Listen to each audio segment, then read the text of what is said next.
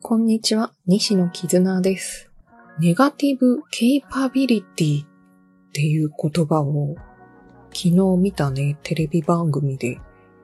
知って、あ、そんな言葉があったんだと思ったので、今日はその話題になります。えー、ネガティブケイパビリティっていうのは、もやもやする力で紹介してたかな。答えの出ない問題をこう悩み抜くような力って言ったらいいんですかね。大学のキャリアセンターで相談を受けていた時も、もう早く内定が欲しいって言って、作業のように活動をして、あ、もう内定が出たので、もうここに決めますって言って、決めてしまった人ほど、卒業後に4月とか5月とかにね、もう一度フラットキャリアセンターに現れて、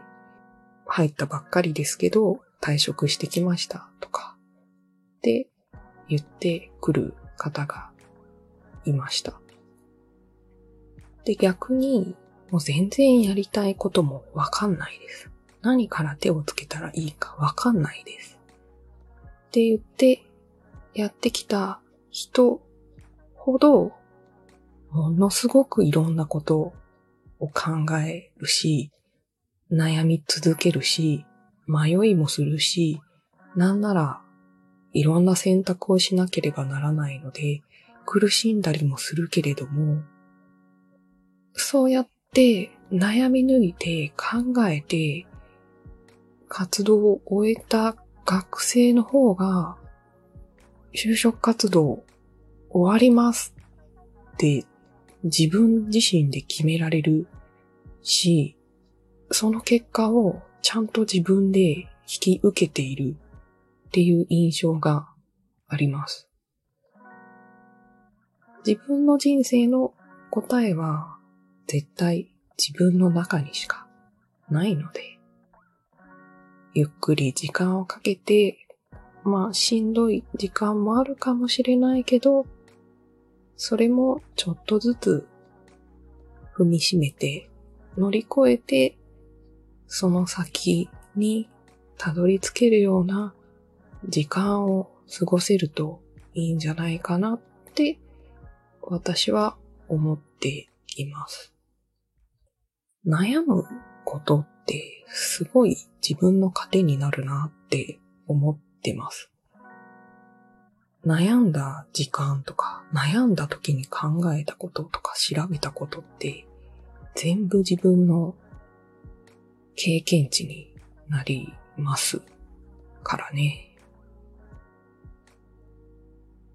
私は割と悩んでる時間が好きなんですよね。